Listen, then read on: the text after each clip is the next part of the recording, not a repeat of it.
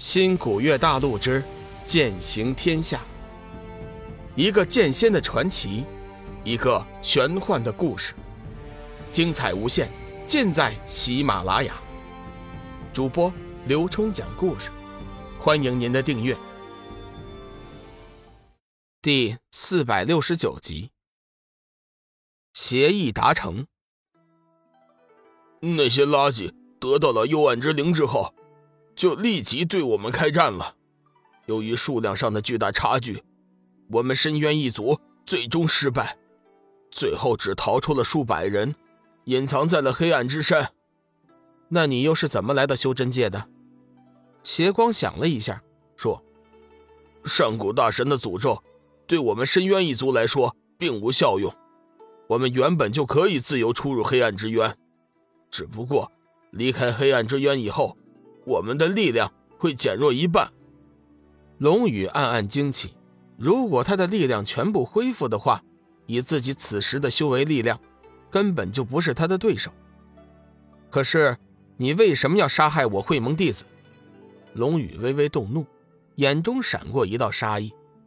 邪光急忙解释：“我也是迫不得已，我要找黑暗之主报仇，但是力量远远不够。”前些日子，我探得消息，掠取修真的元婴，力量就会得到大幅度的提升。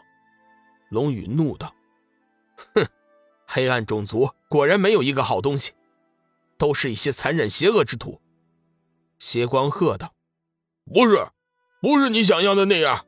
我们深渊一族虽然居住在黑暗之渊，但是我们并没有做过危害三界的事情。”哼！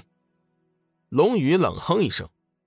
你为了提升力量，不惜以残忍的手段杀害了这么多的修真，你的行为和黑暗之主那些人又有什么区别？如果不是我们事先约定在先，我现在早就出手灭了你了。哎，我也是被逼的。你有没有试过自己的亲人被别人杀害的感觉？你有没有试过自己的爱人被别人糟蹋的感觉？没有，我肯定你没有经历过这些。但是。我却全部都经历了，我亲眼看着自己的族人被那些垃圾杀害，吸取力量精血；我亲眼看到那些垃圾在我的女人身上蠕动，可是我却只能眼睁睁的看着，什么也做不了。你，你无法体会我的感受。我要报仇，我要报仇。可是我现在的力量。连黑暗之主的一个小指头都打不过，我根本没有办法报仇。说到这里，邪光突然变成了先前小男孩的模样，放声的大哭起来。龙宇暗暗吃惊，惊讶黑暗之主的力量。邪光哭了几声，心里似乎好受了许多，渐渐平静了下来。我姑且信你是黑暗之主的仇人。什么姑且？我本来就是。我这辈子最大的愿望，就是灭了黑暗之主，为我们族人重回夺回幽暗之灵。变成小孩的邪光正色道：“龙宇脑海中灵光一闪，突然冒出一个大胆的想法：邪光可以自由出入黑暗之渊，而且又是黑暗之主的仇敌。介于这两点，在特定的条件下，龙宇觉得自己和邪光完全可以成为一条战线上的朋友。”很好，我们似乎有着同样的敌人。如果你不介意的话，我们可以暂时合作，一起对付黑暗之主。龙宇面带微笑，说出了自己的想法。邪光闻言后顿时大喜，急忙追问：“你说的可都是真的？你没有在骗我？”龙宇肃然正色：“当然是真的。修真界会盟的宗旨。”原本就是为了抵抗黑暗之主的侵犯。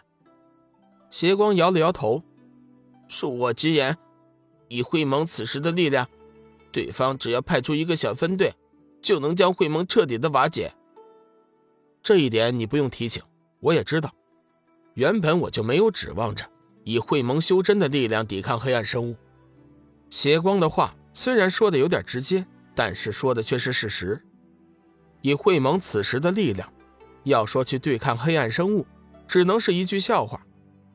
邪光想了一下，说：“不过我还是会答应和你合作。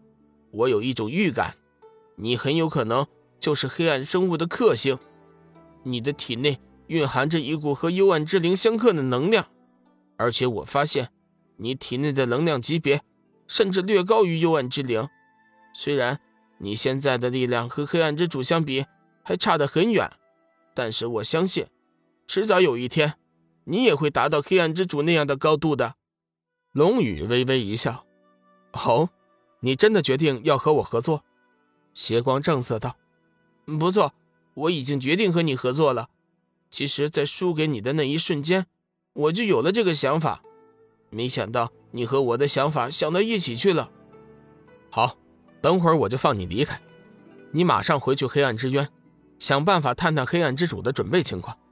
另外，目前修真界还隐藏着七位黑暗魔帅，如果可以的话。”我希望你能帮我找出他们的准确位置。目前为止，他们才是修真界真正的大患。邪光点了点头。放心吧，既然我已经决定和你合作了，我就会不遗余力的帮助你的。龙宇很满意邪光的表现，笑道：“希望我们合作的愉快，会愉快的，因为我是诚心和你合作的。”邪光重重的点了点头。龙宇认真的说：“我也是。敌人的敌人就是自己的朋友。龙宇和邪光就在这样的情况下达成了一致的协议。商议完具体的事宜后，龙宇解除结界，在众修真疑惑不解的目光中放走了邪光。众修真眼见龙宇放走了黑暗生物，心中虽然生疑，但是却没有询问其中的原因。经过这段时间的相处。”寒水盟主在众修真的心里已经奠定了极大的威信。寒水盟主做的事情，总该有他自己的道理。折腾了一个晚上，龙宇和小玉回到别院休息的时候，已经是天明了。关于邪光和深渊种族的事情，龙宇并没有隐瞒小玉，把整个事情如实的告诉了小玉。小玉听完后，心中不免有些愤愤。黑暗之主，他们太过分了，怎么可以做出那样的事情？龙宇淡淡的说：“或许是因为他们心中的恨吧。”恨，小玉皱眉道：“他们对上古大神的恨，也不能发泄到别人的身上吧？我看那些家伙，原本就是一些邪恶之徒，上古大神抛弃他们，是正确的。”龙宇突然说。我差点忽略了一个重点，既然黑暗之主的种族是上古大神创造出来的垃圾品，也就意味着他们是上古大神最早创造的生物，怪不得他们具有如此强大的威力。小玉接过话题说：“如果是这样，那我们的难度就更大了。”是啊，我真不知道以后怎么带领会盟的修真对付黑暗生物呢。龙宇有点担忧，其实也不能怪他没信心，关键是会盟修真和黑暗生物的力量差距实在是太大了。说实话，以他了解的黑暗生物的实力，就算是天涯海阁倾巢而出，也是无可奈何。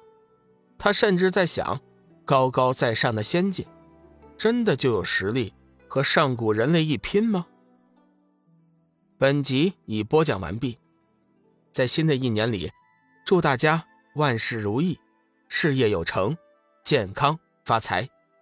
更多精彩故事，请在喜马拉雅搜索“刘冲讲故事”。谢谢大家，亲爱的听友，大家好。我的新专辑《彩身鬼市》已经上架了，是一本恐怖悬疑的书，请大家有空去听一下。希望大家呢。能够点赞、订阅、评论，谢谢大家。如果手里有月票的，也可以呢投上你们宝贵的一票。